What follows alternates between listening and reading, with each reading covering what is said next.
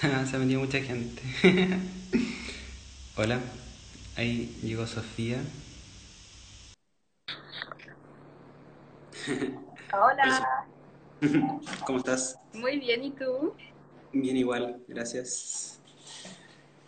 Esperemos un, un par de minutitos como que se meta más gente porque sabes cómo es. perfecto. ¿Cómo estás? Bien, con nervios. Recién hace 10 minutos habían como 12 militares afuera de mi casa ¿Qué? haciendo como control de, de identidad y como parando a la gente, como, como con la metralleta y me, y me, y me puse a grabar y como que me increparon, de- ¿Te me vieron? así como, y me se pusieron a hablar, como a gritarme que si acaso era como periodista o como... Así que estoy partiendo esta entrevista como con esa... Mucho nervio con una pésima experiencia. ¿Y dónde vives? ¿Cómo? ¿Y dónde vives? Yo vivo en Santiago Centro, Ya. sí, así que todavía estamos en cuarentena acá y yo creo que vamos a seguir estándolo por harto tiempo más. Pero sí, como que pasé todo así como hace 10 minutos y estoy así como trastocado. ¿y cuánto tiempo lleva ahí encerrado? Desde que par- desde antes que partió como desde que la decretaran, porque preferí preferí como irme a la segura, como no, no arriesgarme a mí ni a nadie. Entonces no sé cuánto tiempo es, ya. Yo tampoco. Ya perdí la cuenta. Sí, aparte todos los días son como iguales. Y cada vez pasan más rápido, ¿no te pasa? Sí, sí, como son todos iguales, un- una hueá mediodía de la marmota, porque como que todos los Sí, días te despertás y como es un poco parecido, como que pasa una semana, después otra. esta semana se me pasó demasiado rápido, onda.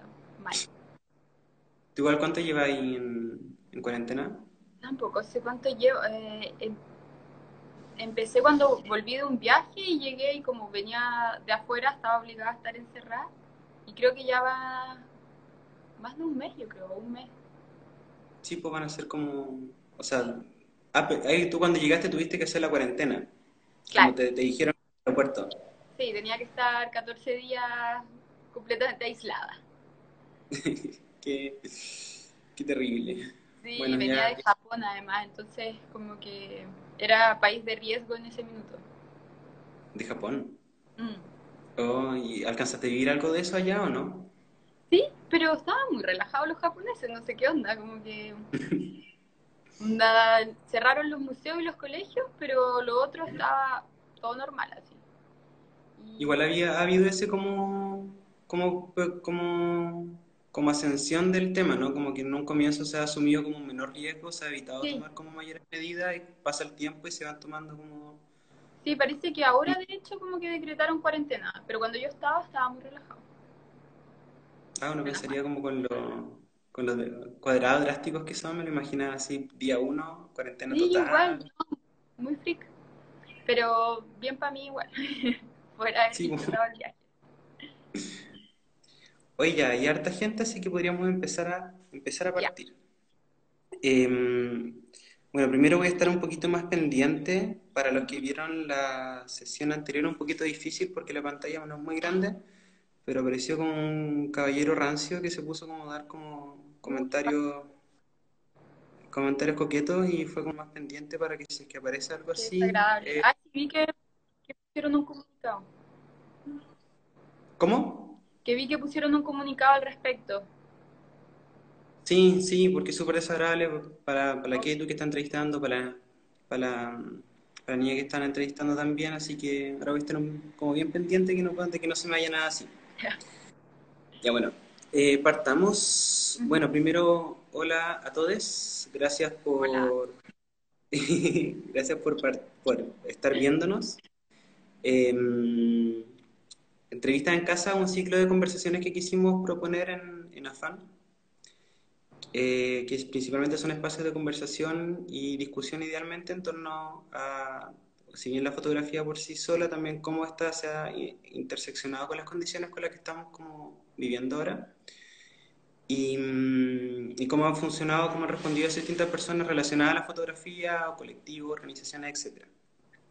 El conversatorio anterior fue con, con Arde, con respecto al diario Diario Colectivo Arte, que en algún momento la estamos considerando como volver, poder subirla si es que alguien no la pudo ver. Y, mm, y ahora hoy día estamos conversando con Sofía Garrido, que, mm, bueno, yo es, no, no, no, sé, no sé qué es lo que eres, no sé si eres diseñadora, si eres artista. Soy diseñadora de profesión. Ya. Sí. Bueno, Sofía eh, hizo, un, hizo un proyecto el, el, año, finales del año pasado. Eh, en invierno, en julio, junio mitad del año pasado, que fue la exposición Habitantes de la Imagen. Ahí si es que alguno no la ha visto, eh, tiene su Instagram, lo vamos al final como agregar todo el material como de lo que se haya como compartido.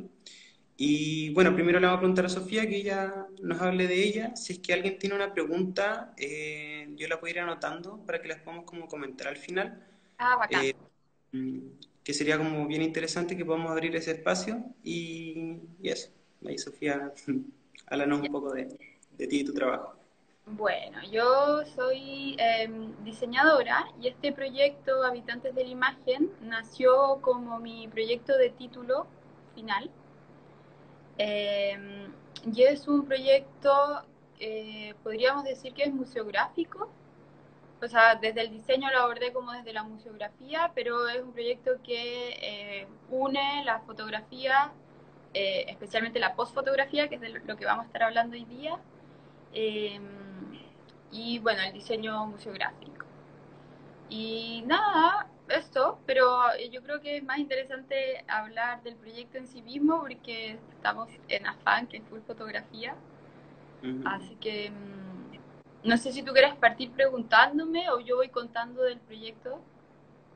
Tal vez como partir preguntándote como cuáles fueron como las inquietudes que te llevaron como a como desarrollar esta área de la fotografía, o sea, como esta, esta conceptualización teórica de la fotografía y también tratar, contar un poco de qué trata. Sí, perfecto. Bueno, yo, eh, si bien este era como proyecto de fin de año, de, o sea, de fin de título de diseño, eh, yo estudié fotografía en algún minuto de mi vida y también estudié arte, artes plásticas, entonces mi mayor inquietud era como buscar una forma de triangular todos estos conocimientos, o sea, como todas estas eh, intereses, más que conocimientos, estos intereses. Y em, yo eh, había estudiado fotografía análoga, o sea, tenía como un approach hacia la fotografía completamente análogo, cero digital, nunca he tenido cámara digital, nada.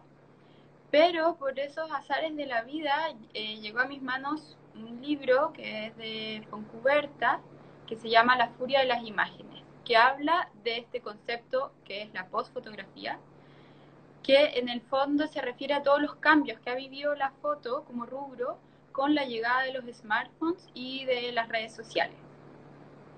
Y cuando empecé a leer este libro, nada, quedé alucinada, primero eh, eh, primero como que me sentí súper protectora de la imagen, o sea, de la fotografía análoga y luego me fui enamorando de este nuevo fenómeno completamente digital y que finalmente eh, cambia drásticamente y al 100% lo que era entendido como, fotografía, como fotografía, como el rubro de la fotografía.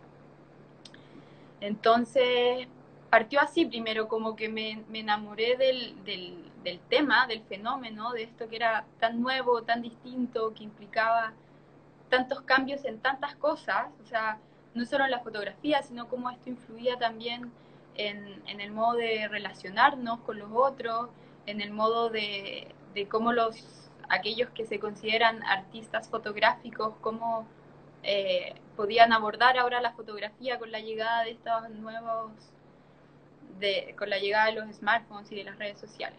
Entonces, partió así más que nada como un proyecto de investigación y luego derivó en, eh, en Habitantes de la Imagen, que fue una exposición interactiva que se hizo en el Persa, Víctor Manuel. Eso. Y en eso como lo que es como postfotografía, no sé si te gustaría como hablar más bien como cuáles ideas tú tomas de eso o desde las cuales como que tú estructuras cómo está ya. ¿Esta eh, idea, esta exposición, esta investigación?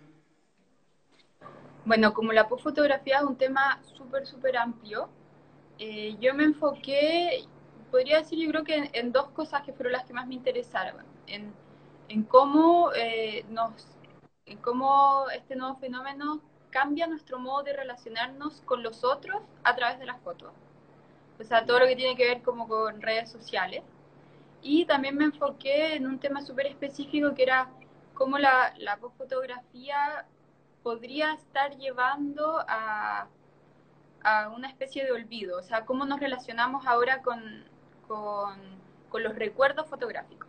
Porque si bien antes la fotografía era, en su historia, la foto, siempre se ha entendido como una manera de generar recuerdos, o sea, eh, de registrar para el recuerdo, eh, la postfotografía hace completamente lo contrario. O sea, en el fondo, eh, la teoría es que uno registra, pero casi que para el olvido. Uno registra para el instante y, para comunicarse, para relacionarse.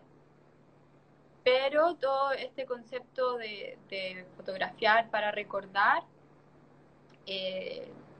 muere en el fondo, ya no se ocupa.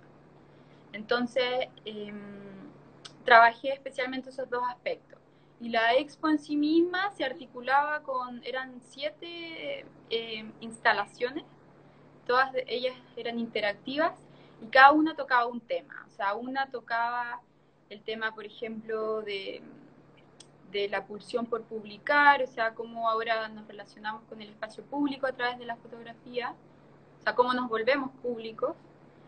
Eh, habían dos o tres que hablaban de, estos conceptos de amnesia digital, de, obsolescencia que lleva al olvido, de superabundancia. Distintos aspectos que siempre aludían al olvido relacionado con la fotografía. Eso.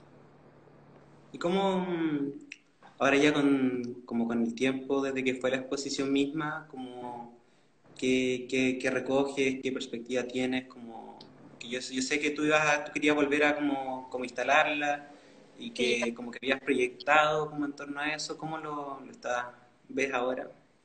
Bueno, eh, la idea, claro, teníamos visto la posibilidad de volver a exponerla, la misma exposición, pero después vino el estallido y ahora con la pandemia estaba un poco paralizado. Em, pero la verdad es que ahora específicamente como que me he vuelto a, a encariñar con el proyecto porque, bueno, como fue proyecto de título, estuve un año viendo el tema y ya al final estaba, ya no quería saber más. Eh, pero nada, ahora estoy eh, empezando una editorial que, que, su objetivo va a ser eh, publicar artistas postfotográficos, o sea, que, que denominemos artistas postfotográficos. Em, y ese es como el primer approach que tengo ahora. Y la opción de volver a exponer, siempre eh, estaría feliz de hacerlo, pero yo creo que va a tener que ser con Fondart y no sé este año cómo se vienen las cosas. Sí, proyección larga. Sí. En eso tú, tú, tú, tú, tú, te acercas a gente y tú les dices cómo tu trabajo podría ser como considerado fotográfico o tú lo has encontrado como un término como instaurado dentro de las prácticas de ciertas personas. ¿Cómo, la, eh, cómo, cómo ese acercamiento hacia, hacia el tema? Por ejemplo, eh, para la exposición, varias de las instalaciones eh, fueron hechas por otras, otros artistas. Y en esos casos yo, bueno, me acerqué a ellos por Instagram y en realidad les explicaba el concepto y, y obviamente ellos se sentían súper interpelados, como que una cosa es llamarlo por fotografía y otra cosa es llamarlo como alguien que se interesa por, los nuevos medios digitales y, la nueva relación eh, con los medios virtuales, la mediatización de la imagen, que yo creo que es eh, algo que mucha gente en Chile igual está trabajando. Claro. Entonces no es como que tuviste que abrir como un campo o como empezar a explicar como el concepto para poder hacer esta como, como reunión de personas. Sí, o sea, obviamente igual explicaba el concepto porque el, el término post-fotografía quizás no es algo eh, muy conocido, hay tantas cosas que decimos post, post, post, postmoderno. Sí, Entonces, se define un poco como... Claro, y es tan amplio también, en realidad es extremadamente amplio. Entonces, obviamente lo explicaba y explicaba cuáles eran mis puntos de interés y a ver ahí si congeniábamos o no y si les interesaba o no participar y si pasó. Em, volviendo un poco para las personas que entraron después, eh, como reintroducir, bueno, estamos hablando con Sofía, em, que ya organizó la, exposición Habitante de la Imagen, em, que se hizo a mitad del año pasado. Eh, y bueno, el tema que eh, sobre el cual ella trabaja, que es la postfotografía, también para, para, como alguien que como que no, no lo maneje como, o que lo haya escuchado. Em, básicamente, como decía Sofía, tiene que ver como con la manera en que la tecnología y la fotografía digital eh, se han como inmiscuido en la vida cotidiana, hoy día sí se habla como de, como de, como de dispositivos fotográficos ubicuos, ¿no? Que están constantemente como acompañando en la vida cotidiana y que, que marcan como esta pauta del constante registro que después deviene en un constante olvido, porque no tiene como esta condición anterior que tenía la fotografía en su momento que se, la, que se, la, se le otorgaba como de ser un espacio de memoria. Em, ahora, claro, pues yo pienso en esto, eh, en particular en lo que ha sido como esta relación que he vivido en los dos últimos meses, y, te quería como, como, como preguntar cómo tú lo, cómo tú lo has significado, porque al final hubo una ruptura muy eh, violenta entre lo que es eh, lo público y lo privado, pero tal vez en un sentido muy político, porque antes nosotros teníamos un público que habíamos, eh, un espacio público en el cual nosotros significaba políticamente de una manera y que se, se materializaba de una cierta manera fotográficamente y hecho aparecen estos tipos de imágenes, ¿no? Aparece la foto del atardecer en Plaza Dignidad. Y se, y se adapta y se, y, se, y se reproduce. Y de un día para otro, nuestra relación como con la imagen se convierte en todo lo público, se convierte en todo lo que es lo privado. O sea, el, el hogar pasa a ser como el espacio que nosotros retratamos y que tenemos para expresar. No sé cómo funciona, a lo que tú investigaste, como qué es lo que has, cómo has percibido este, esta transformación. O sea, yo creo que eh, con lo que está pasando ahora, eh, eh, yo no, siento que ahora seamos más públicos de lo que éramos antes de la pandemia.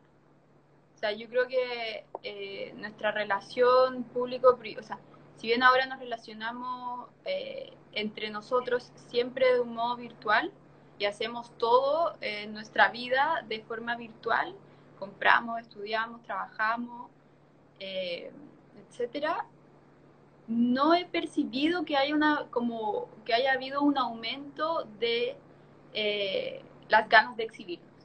Al contrario, siento que em, si bien antes en Instagram uno estaba viendo, eh, uno podía ver contenido nuevo todo el rato, como cosas nuevas que la gente estaba haciendo de sus vidas, siento que hoy eh, lo que veo que se repite mucho es que la gente publica sus recuerdos. No, sé si te has fijado que hay mucha gente que pone como, son fotos o videos de lo que era la vida antes de la pandemia.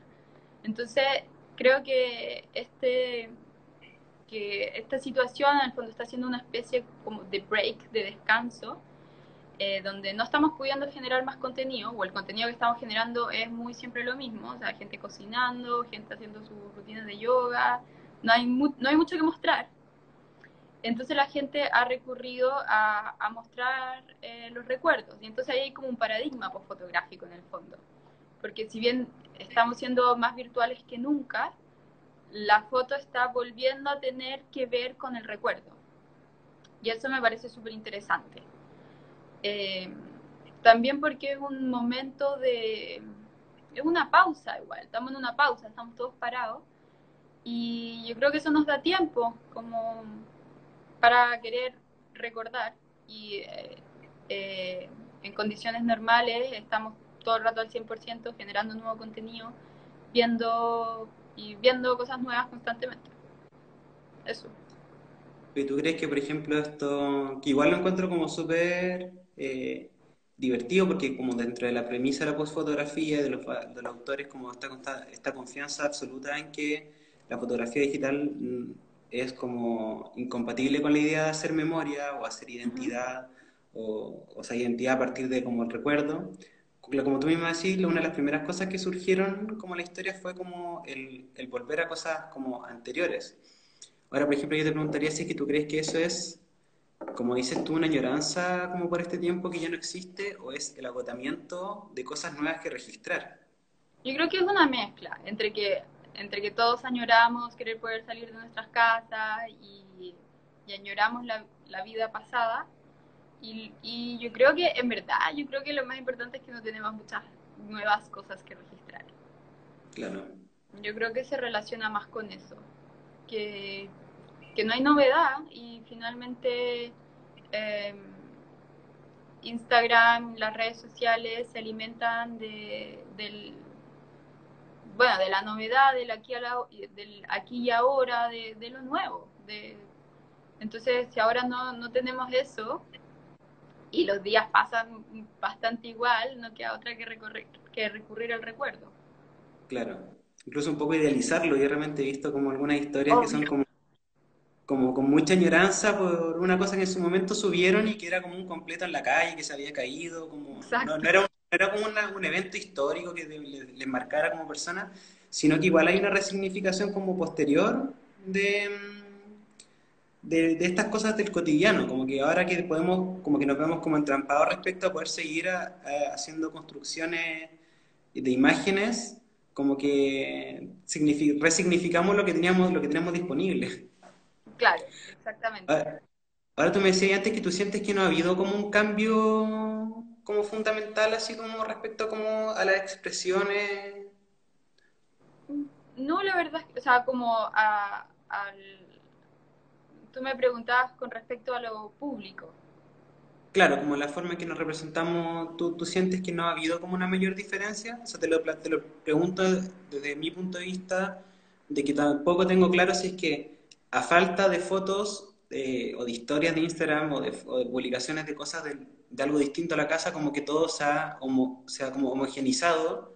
y siento que en realidad no es, no es que haya más fotos del interior de casa, sino que ahora las estoy viendo o que efectivamente la gente esté haciendo más, más, más representaciones de su intimidad o de su, de su privado. O sea, sí he visto que gente que antes, que antes no se relacionaba, no mostraba su intimidad, lo ha hecho. Yo creo que eso tiene que ver más que nada con estar aburrido. claro, no tiene, no tiene como tanto, tanto arrastre teórico. Como... claro, pero eh, no, sinceramente yo no siento que estemos siendo más público de lo que éramos antes. Yo creo que seguimos siendo igual de público que siempre.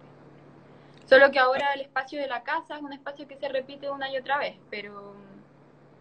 ¿Y tú crees que la casa, más allá como de ser lo único que uno puede fotografiar, a, como que se ha, sufrido como, como como que al final uno igual arregla la casa, pues, como para mostrarla a uno, como que hace estos pequeños cambios que igual han implicado hacer que cierto espacio, y he visto que hay personas que han definido una cierta esquina de su pieza que es como la, esquina para hacer la cola, para hacer zoom, la esquina para, para llamar, como que igual ha generado como un, un cambio sobre como el, el, privado, como que igual se, se, un espacio del privado se volvió público. Yo creo que sí, pero creo que en otros contextos uno hace lo mismo. O sea, si estoy eh, en un restaurante y iba a sacarme una selfie, también lo arreglo y busco el mejor lado posible. Claro. No, siento que el hecho de que estemos en nuestras casas y que mostremos nuestras casas nos hagan más públicos. Ahora yo, por ejemplo, siento que ya en su momento nace el hashtag y el hashtag como que pasa a cumplir toda una serie de, de funciones como sociales, como, como, comunicativas y todo.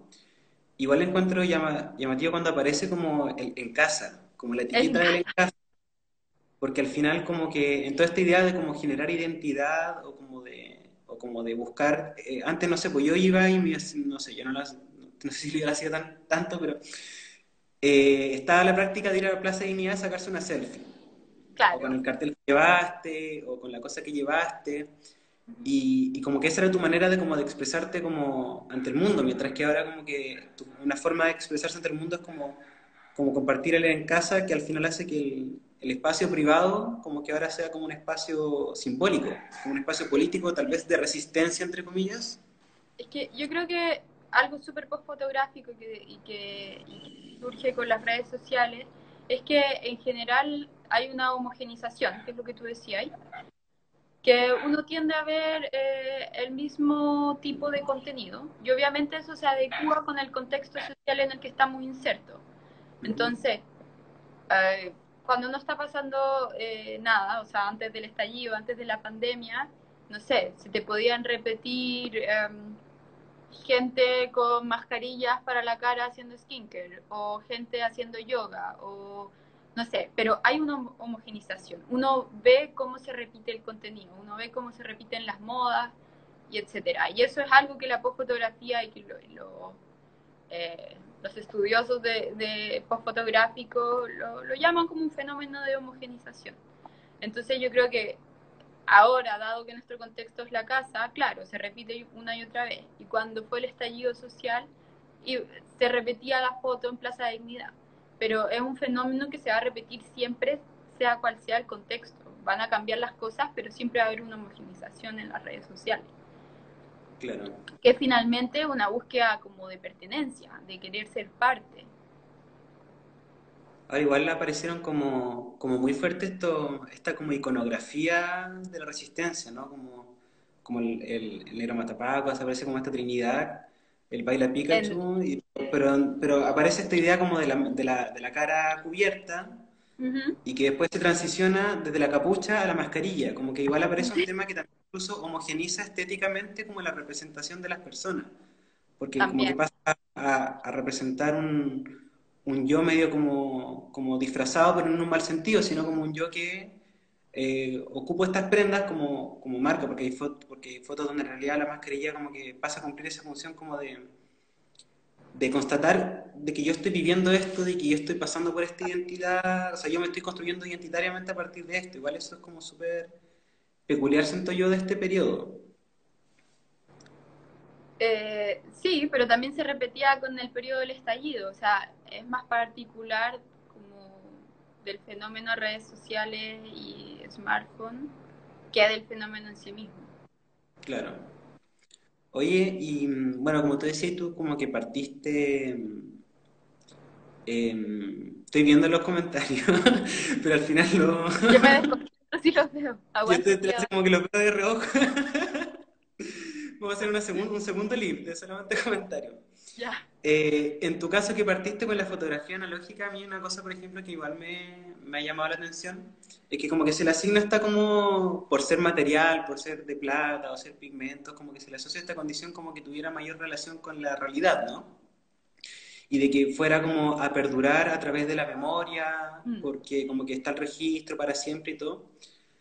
Pero igual yo encuentro interesante, y no lo digo de una manera como despectiva, una cosa que yo también hago, que el momento en que la fotografía analógica se digitaliza y se convierte en una foto que tú subes a Instagram y que tú no intervienes más con el negativo materialmente con él, como que básicamente ha, cumplido, ha pasado a cumplir la misma función que la digital, ¿o no? Exactamente la misma. Pero yo creo que la diferencia está en la experiencia de haber tomado la foto. Claro. Porque al momento de sacar una foto análoga, eh, en general uno tiene 36 fotos, eh, elige con cuidado la situación, el encuadre, no sé. Hay una acción más pausada, más pensada, eh, y el acto fotográfico es más consciente, yo creo. En cambio, cuando se trata de nuestras miles de fotos en el celular, eh, bueno, obviamente depende de qué es lo que cuál, qué es lo que estamos fotografiando, pero cuando yo fotografío con la foto análoga, generalmente es algo particular que algo con mayor valor. Y cuando fotografío con el celular, em, creo yo que, que, o sea, que tiende al olvido por lo mismo, porque por un lado saco miles de fotos, que, hace que, pierdan valor entonces, porque son tantas que o uno me da lata volver a verla, eh, se hacen menos valorables. Em, dos, me olvidó lo que iba a decir. Bueno, pero yo creo que en el fondo tiene la diferencia está en la experiencia que te llevó a sacar la foto análogo y la experiencia que te llevó a sacar la foto con el celular. Si bien después las dos se suben en las redes sociales, yo creo que eh, que, que la diferencia con el, la relación con el recuerdo está en el momento, en el acto fotográfico. ¿Y tú crees que eso es particular de la fotografía o es propio de como todos los cambios tecnológicos? Porque te podría, por ejemplo, decir lo mismo de la música, donde tú podrías como llegar a establecer como la misma relación y, y vuelve el vinilo y es como es como pareciera ser más que algo propio de la fotografía mismo, eh, tiene que ver con la, el, el restarse de, lo, de, lo, de, las materialidades que producen o que transmiten cosas, ¿no? Sí, puede ser. O sea, en la investigación, en, en mi proyecto, en la investigación, había eh, varios conceptos que uno era... Eh, la, bueno, está la amnesia digital y la, como la tendencia al, al olvido por la superabundancia y, ah, eso era, lo frágil que son los archivos digitales versus los archivos análogos en general.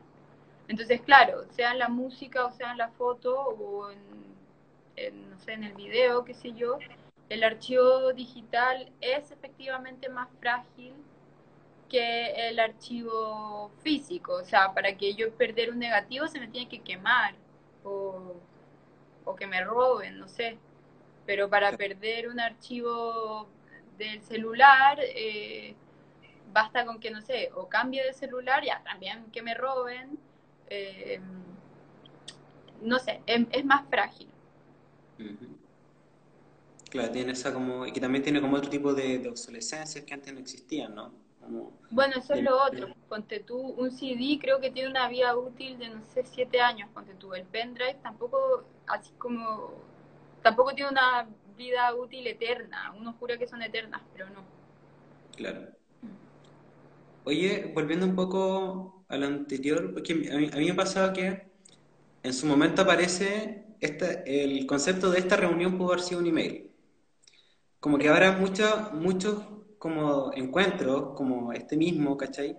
Uno podría decir como, después puede que aparezca, ¿no? Como, ¿qué, o sea, ¿qué proyectas tú si es que al final esta tecnología, en estos momentos, añoramos más el contacto humano o, o reflexionamos en torno a la necesidad del contacto humano o si es que estamos dándonos cuenta que tal vez no era tan necesario o como que estamos como... Pues, algún día yo me imagino diciendo este cumpleaños puede ser un Zoom, ¿cachai? Así como habiéndome ya adaptado a estas dinámicas, ¿crees tú que son que van a ser reversibles o que van a mantenerse como un antecedente como futuro y como socialmente también como, como, como fotográficamente? Así como que posiblemente irá a pasar que el día de mañana una persona diga, ¿sabes qué? En realidad yo puedo con las cosas y los objetos que tengo en mi casa hacer una, hacer una obra, hacer algo, como que ya no dependo tanto del mundo exterior.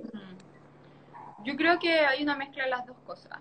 Por un lado, eh, el otro día me, me, pasaron un artículo que no terminé de leer, pero que se llamaba como lo biológico, eh, la biología está acelerando la digitalización del mundo, que en el fondo este acto biológico, o sea, este acto, este fenómeno biológico, este virus, finalmente eh, está eh, haciendo más rápido algo que igual iba a pasar, que es que todo se vaya digitalizando y virtualizando. Eh, y yo creo que van, que van a, o sea, que pasan las dos cosas. Uno, que, no sé, por ejemplo, las empresas o oficinas se van a dar cuenta que funcionan perfecto con el modo teletrabajo y, y, y van a dejar de arrendar espacios de oficina y nos vamos a, o sea, van a trabajar virtualmente. Eh, pero yo creo que también, o sea, lo que yo he percibido es que igual hay una añoranza a volver a, a volver a tener contacto humano. Pero yo creo que la tendencia va a ser a la, digital, a la digitalización, a la virtualización, o sea, eh, que sí, que en el fondo este fenómeno nos está acelerando a algo que iba a pasar sí o sí, pero claro. que, que, implica eh, ir hacia la virtualización de, de la vida, ¿sabes? ahí es como igual interesante pensar en cómo, así como si el problema anterior era como cómo podemos documentar la manera en que estamos documentando, como que hoy en día podría ser como cómo estamos registrando, percibiendo este cambio, que bueno, que incluso también hay toda una vertiente como de teorías políticas que apelan a que son cambios que no son, no son espontáneos, sino que eso responde como un, a una agenda política económica de eh, virtualizar, de quitarlas, de restar como la, las Mm. necesidades económicas del territorio para poder como todo hacerlo como virtualmente y no tener que hacerse cargo de los costos físicos, corporales y, ter- y territoriales de las cosas. Sí. O sea, yo creo que prácticamente así, si uno lo ve desde el modo práctico, la virtualización eh, es la mejor solución. Pero claro, ¿qué pasa ahí con la necesidad de contacto? Y, Mm. y de, y de- de- de contacto corporal en el fondo, que no esté mediatizado virtualmente. Por ejemplo, ahora con lo de la pandemia, ¿cómo lo ves tú el hecho de que no, no podemos registrarla, no podemos tocarla, no podemos... Ahí me ha pasado esto, estos últimos días que Mm. me siento a veces como, como, no sé si es como un stalker de Tarkovsky, no sé si lo han visto, que es como básicamente está este espacio como sumamente como hostil y peligroso, como que salgo a la calle y a pesar de que no haya ningún elemento Mm. que yo pueda retratar, no hay nada, no hay ninguna cara que yo pueda como decir esto, como antes era la policía o el, el guanaco, etcétera, como que ahora no hay nada lo cual yo no hay nada lo cual yo pueda fotografiar muy para expresar cuál es la hostilidad, o sea, no hostilidad hacia como hacia una persona necesariamente, sino como hacia un, un espacio que hoy en día es un espacio percibido como un espacio de peligro, un espacio en el cual yo no tengo que estar. Como que es muy difícil fotografiar eso. Sí, o sea, yo lo comparo especialmente con el estallido, que en el fondo, no sé, las primeras tres semanas salí todos los días, vivo en Plaza Italia, entonces era como que baja la escalera. Eh, y, y salí a, sacar fotos, ni siquiera como con el objetivo de hacer algo después con esas fotos, pero era como mi forma de, de, de- asimilar lo que estaba pasando. Después volví a la casa y veía en Instagram el contenido 24/7 de estas imágenes, o sea, de lo que estaba pasando. Y ahora, eh, claro, siento que, que es, es, es algo invisible, algo que no vemos, que, que tampoco, pueden, tampoco hay mucho registro de sus efectos. O sea, el otro día llegué como a lo, a lo que está pasando en Ecuador, a registro, y era espeluznante, pero hay muy pocos. Entonces siento que de alguna forma igual lo vivo de una manera como más lejana o más íntima o como una, no sé, como menos, menos tangible, no, no sé cómo decirlo, es como más nuboso, como Mm. Como, bueno, es como una conectividad, pero más online, virtual. En cambio, el estallido era mucho más, más tangible, más personal, más corporal. Y no Claro. sé, la diferencia que yo veo es que eso, lo siento más lejano, más, no sé, es muy raro. Y, y creo que hay muchos fotógrafos que están desesperados por poder foto, o sea, como cómo llevar esto, cómo, cómo fotografiar, cómo hacerme cargo de esta situación.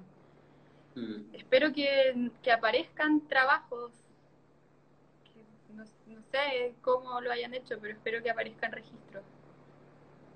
Igual es súper como fuerte esta, este cambio porque en octubre, no sé, cuando durante todo, todos esos meses al final como que se hace muy, muy presente eh, la distancia respecto a la fotografía que hacen eh, los medios, ¿no? Como la fotografía oficial, la fotografía, la fotografía de prensa es lo que uno menos veía en ese Sí, entonces. Eh, porque tú tenías como tus tu fotógrafos a los cuales uno sigue o que te aparecían, obvio. compartido.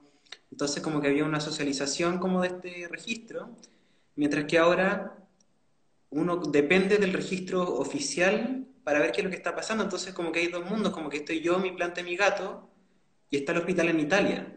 Entonces Sí, como que en esa, es, en ese, como en ese espacio entre las dos cosas, como que hay como una infinidad de que tal vez no es tan nuevo. Que yo me imagino que también para muchas personas que no participaron de ninguno de los, ninguna de sí, las movilizaciones durante octubre, que nunca vieron, nunca siguieron, porque también uno sigue a personas que a uno le gustan, o uno claro. se rodea mundo igual ideológicamente al de uno, como que también hay mucha gente que nunca vio todo lo que pasó durante la revuelta y el estallido, y se vieron solamente las fotos de, prensa, nosotros estamos en esa situación ahora. Sí, pues, pero igual antes, aunque alguno se hubiera mantenido más, más lejano, igual eh, había, había tanto, tanto, tanto registro que yo siempre que, creo que, que aún así estaba más cercano. Ahora la verdad es que estamos muy, muy, muy lejanos a, a, a saber a, poder ver el fenómeno. Bueno, es que es un fenómeno invisible también. Claro. O que se, o que se materializa de manera como medio abstractas también a veces. Sí. Bueno, y como numérico también. O sea, vemos, eh, vemos las consecuencias a través de números, de mapas, de Excel, de, no sé. Y, y en el estallido era mucho más, mucho más gráfico, mucho más visual, mucho más fotográfico. Claro. Claro, es fuerte esa, ese tema en el sentido de que, por ejemplo, están estas páginas que hacen como este mapa, eh, este mapa como de la pandemia, que es fondo negro, todo en rojo, números rojos, como que visualmente hay un imaginario en torno a la pandemia, pero que no nace como desde lo que yo estoy percibiendo de ella, sino que nace como desde, desde, lo, como, desde lo que se ha transmitido o desde un imaginario tal vez previo respecto a la estética de la pandemia. Sí. Eh, sí, estoy pensando ahora también que, que claro, la pandemia se, se ha mm, expresado mucho más, por ejemplo, hay un montón de esto que estamos haciendo nosotros, de entrevistas, de, mm. de el fenómeno del Zoom, que en el fondo eh, dentro del aislamiento ha habido unas ganas de, conexión. Yo creo que en parte porque estamos, porque no estamos eh, pudiendo eh, dimensionar también lo que está pasando a falta de registro. Claro, registro como más, más personal, porque al final siempre el registro oficial, como que, o sea, como todo registro está asociado como un cierto discurso, postura, como que no, no, tenemos opción respecto a asimilar que esa es como una cierta realidad. Yo creo que eh, yo creo que ya estamos todos de acuerdo con que el registro, o sea, yo creo que ya nadie eh, toma mucho en cuenta el registro oficial.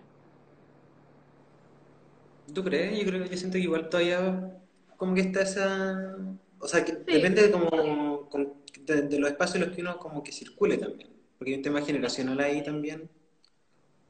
Sí, sí, tienes razón. Eh, es complejo, no sé, o sea, por ejemplo, a mí me pasa que eh, mi padre o mi madre, por ejemplo, bueno, no son mis casos, pero sí hay gente que conozco como que realmente es como como gente que se ve como, como un poco presionados a instalarle como Instagram a sus, a sus familiares abuelos, padres o madres, em, porque al final tenemos, ya, ya adquirimos esta manera como de relacionarnos como, como a través de imágenes y es muy difícil como estar como reenviando fotos constantemente, porque no son fotos por sí solas, sino que son un contexto, son un medio que comparte. Y uno, a mí me pasa como que de repente como que las generaciones como anteriores como que igual no lo toman como el mismo peso que tiene un video de las noticias. Sí, puede ser, sí. Sí, yo veo que sí. Eh, sí, es un tema generacional ahí. Que, que claro, aquellos que estamos, los millennials y los nativos digitales, que estamos mucho más relacionados con, con las redes sociales, eh, no, no, no estamos tan de acuerdo con el registro oficial, pero claro, ya los boomers o qué sé yo, probablemente se relacionan mucho más con con ese tipo de medios de comunicación. Que hay un tema como súper fuerte, por ejemplo, a mí me pasa que como hablando como temas, em, no, necesariamente sobre postfotografía, pero sí como sobre el cuestionamiento como a la, a la, a la capacidad de la fotografía, como de, de representar una verdad. Ah, sí, también. De repente me veo confrontado a una persona que vivió la dictadura que la información de la realidad de la dictadura la recibió a través del registro fotográfico. Entonces es un poco violento decirle como, o no sé si es violento, pero como que igual es para una cierta generación plantearle la idea de que la fotografía al final no es... Ya, porque por ejemplo hoy en día el video de Twitter cumple la función de denuncia, siento yo, por ejemplo. Ya, sí. Tanto mejor que la fotografía. Entonces a veces como sacarla como de ese como ese, ese espacio simbólico político que se le ha dado, como que es un ejercicio súper complicado para una generación que dependió de ella para poder informarse de lo que de verdad estaba pasando. Sí, probablemente sí. Que bueno, tiene que ver con, con la llegada de todos los, eh, programas y software que te permiten, igual, la fotografía siempre ha sido editable, pero, pero su relación directa con lo, que, con lo real, sí, ha ido como cambiando eh, paulatinamente, especialmente con la llegada de los software como, qué sé yo, Photoshop y cosas así.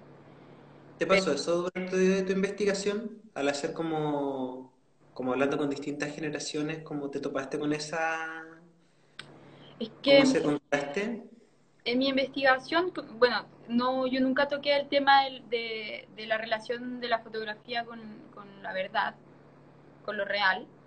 Eh, pero sí, eh, dentro de los tópicos que yo to, o sea, toqué, entrevisté a, como a todas las generaciones, desde gente de, no tampoco entrevisté tan tan viejos, creo que, no sé, 70, ponte tú, hasta eh, niños de 14.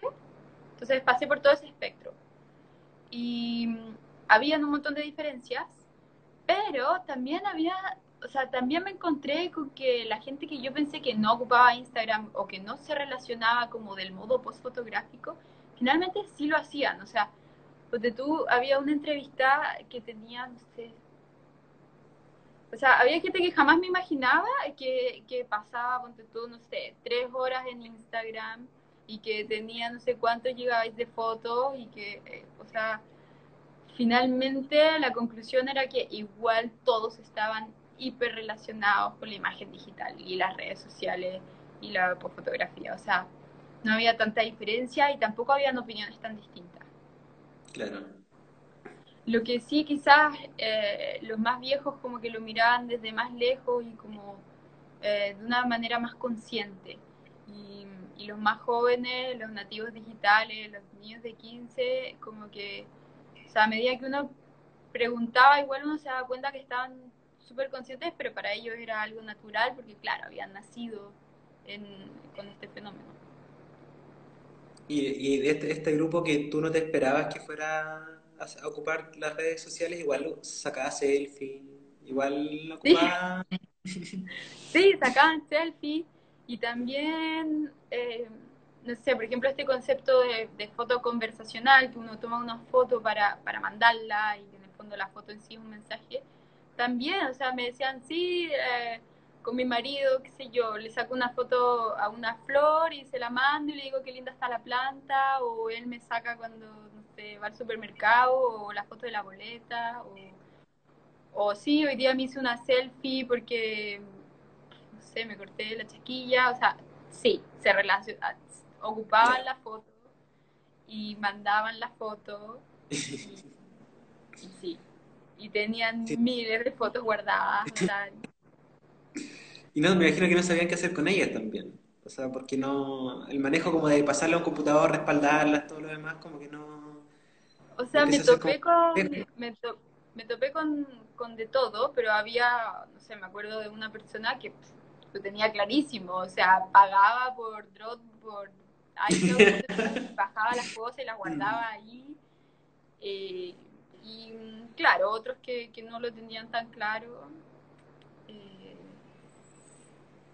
pero igual, igual sabían, igual sabían. Seguro que, que, que, sí, que ya están todos muy relacionados con los dispositivos digitales. Y sobre el, el tema de las, de las selfie, por ejemplo, ahora que en lo analógico tal vez en particular, como que igual ha resurgido harto como la fotografía ante el espejo, ¿no?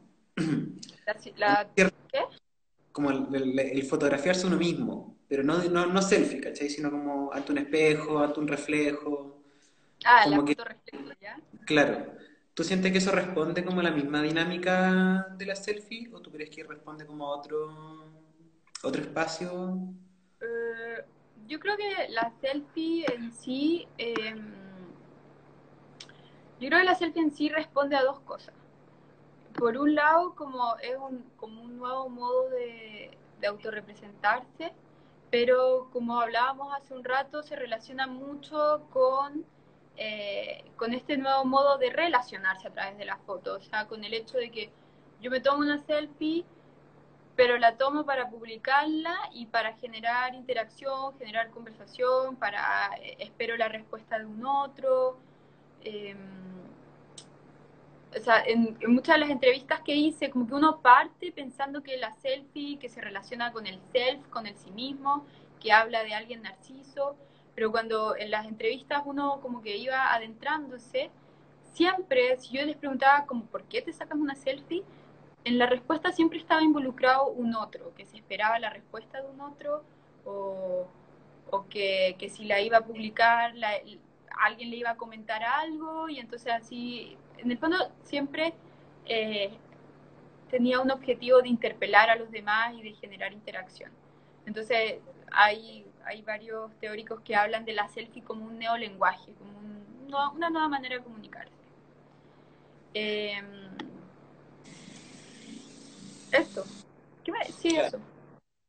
No tan, no tan distinto a, a como ha sido siempre, ah, ¿no? En la foto claro. espejos estado pero como que antes, no, sé, no sé, uno ve estas fotos donde sale bien Meyer y nadie dice bien Meyer es como narcisa y como, mm, como egocéntrica, ¿cachai? Sino que es particularmente en el fenómeno digital por el hecho de compartirla, por uno sacarla y compartirla, que adquiere como toda esta carga un poco estigmatizante, ¿no? Sí, sí, totalmente. Eh Sí, porque antes se entendía más como, como una autorrepresentación, como un retrato, como una exploración eh, del yo. Y claro, ahora se le atribuye esta connotación quizás un poco negativa de lo que puede ser el, narcisismo o... Bueno, que igual hay un poco de eso, o sea, si yo cuando voy a ver la Mona Lisa y, y la mayoría de la gente está de espalda a la Mona Lisa sacándose una selfie, también es, un fenómeno eh, es un fenómeno que sí, que uno le podría atribuir eh, una connotación más negativa, pero que en realidad no, no creo, porque es, todo se relaciona con que tiene que ver con, con un nuevo modo de, de, generar conexión que es a través de redes sociales, que yo estoy ahí con la Mona Lisa, pero en realidad lo que me interesa es mi conexión con mis amigos y quiero mostrar que yo estuve en la Mona Lisa. O sea, es como mostrar eh, mi ser en el mundo y no el registro del mundo. Claro. Claro, que es que como desde, el, como desde los conceptos que arrastramos generacionalmente, visto como una actitud como banal o como irrespetuosa, cuando en realidad como que es un estigma que es como histórico, no es como una postura que alguien podría decir objetivamente que el, el aprecia, la apreciación de la obra misma en el momento es como la actitud que debemos tomar hacia una obra de arte o hacia un museo, hacia una exposición. Sí. Oye, Igual... pasemos... No digo. ¿Mm? ¿No qué iba a decir? No sé. ¿Te decir que pasemos... Voy a ver un poco las cosas que han escrito. Ya. Ya, veamos. Voy a leer una pregunta en un momento. Ay, no.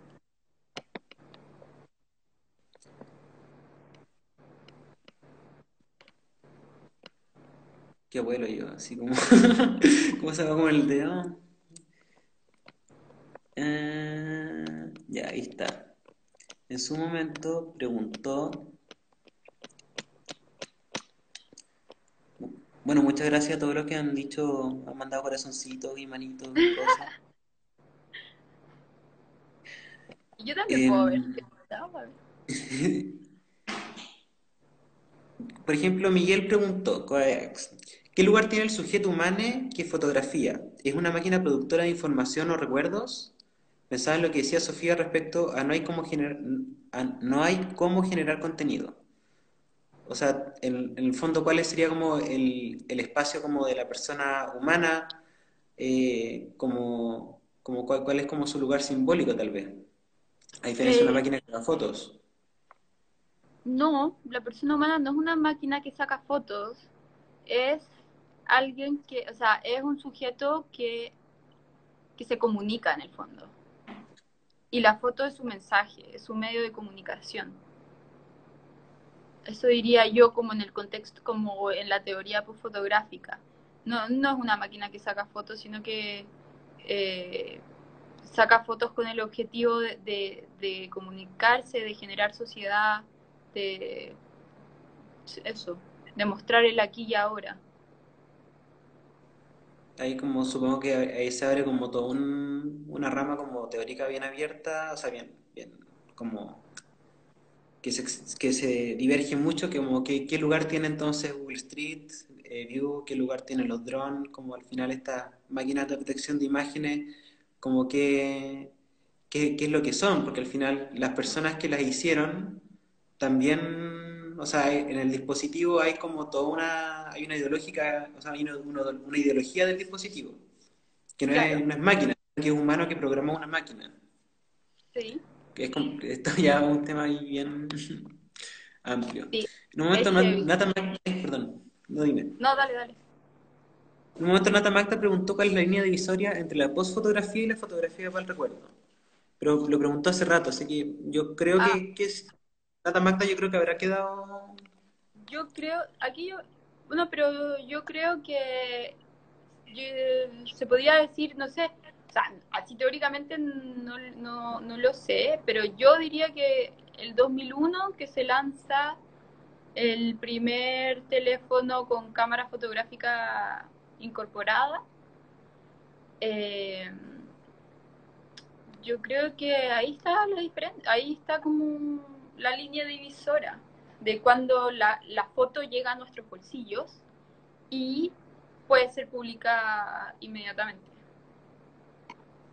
Yo creo que es como en ese entonces que, que empieza a perder, que, que transiciona a, a ser como una fotografía conversacional que no busca ser recordada, sino que busca generar conexión. Después, eh, Matías Román eh, agrega que lo digital es un todo expuesto, es un objeto incompleto, porque es un todo positivo. Lo análogo nace desde lo negativo, desde la pieza oscura, se oculta para aparecer. Claro, ahí aparece el tema de lo, de lo latente, ¿no? Claro, de la imagen latente, sí. y que, y que después se, se traspasa como a... mm, Está esta obra que es esta obra que es una foto de, lo, de un sensor de fotografía que es un, un Mm. objeto muy bonito. Que se ven como lo- los pelos, o sea, como lo, las pelusas, ¿esas? Mm, No, una que, o sea, que básicamente le saca una foto a un sensor fotosensible, que es básicamente como, como- que también es como este soporte que captura como esta luz que es imposible representar y que claro, pues en el negativo era como era como este plástico que reaccionó, ¿no? Como esta base, que esta emulsión que reacciona, mientras que en el, en el digital es como es como un, un elemento, una plaquita. Sí. El- hay- un texto de la Ito Stel, este, no sé cómo se dice su nombre, que habla que ahora la foto ni siquiera tiene como, o sea, ni, ni siquiera está esta superficie, sino que como que la, la foto se hace a partir de otras fotos, de otros datos, o sea que ya no tiene nada que ver con, con lo análogo, ya mutó a, a otro nivel completamente virtual y de datos, pero no sé cuán real sea eso. Mm. No, parece que no, no hay más preguntas, ¿o sí? Eh, no, fue la conversación paralela que hubo. Ya, pues, terminemos con eso, llegando a la, a la hora, creo. De hecho, me empieza a avisar que tenemos que cortar. Tenemos 43 segundos para despedirnos. Así bueno, muchas gracias por la invitación, 45. muy, muy entretenido. No, gracias a ti por, por, por participar, estuvo muy bacán. Y bueno, ahora vamos a subir como en Instagram algunas de las imágenes del, de, de habitantes de la imagen para que puedan revisarlo y para que también estén Ya, pendientes bacán. a cuando llegue la fecha de que posiblemente se volvamos a montar. Sí, Ya, ojalá. pues. Muchas gracias y felicitaciones Gracias a ustedes por esta iniciativa tan interesante. Muchas gracias. Que estés muy bien. Chao. Chao a todos, gracias.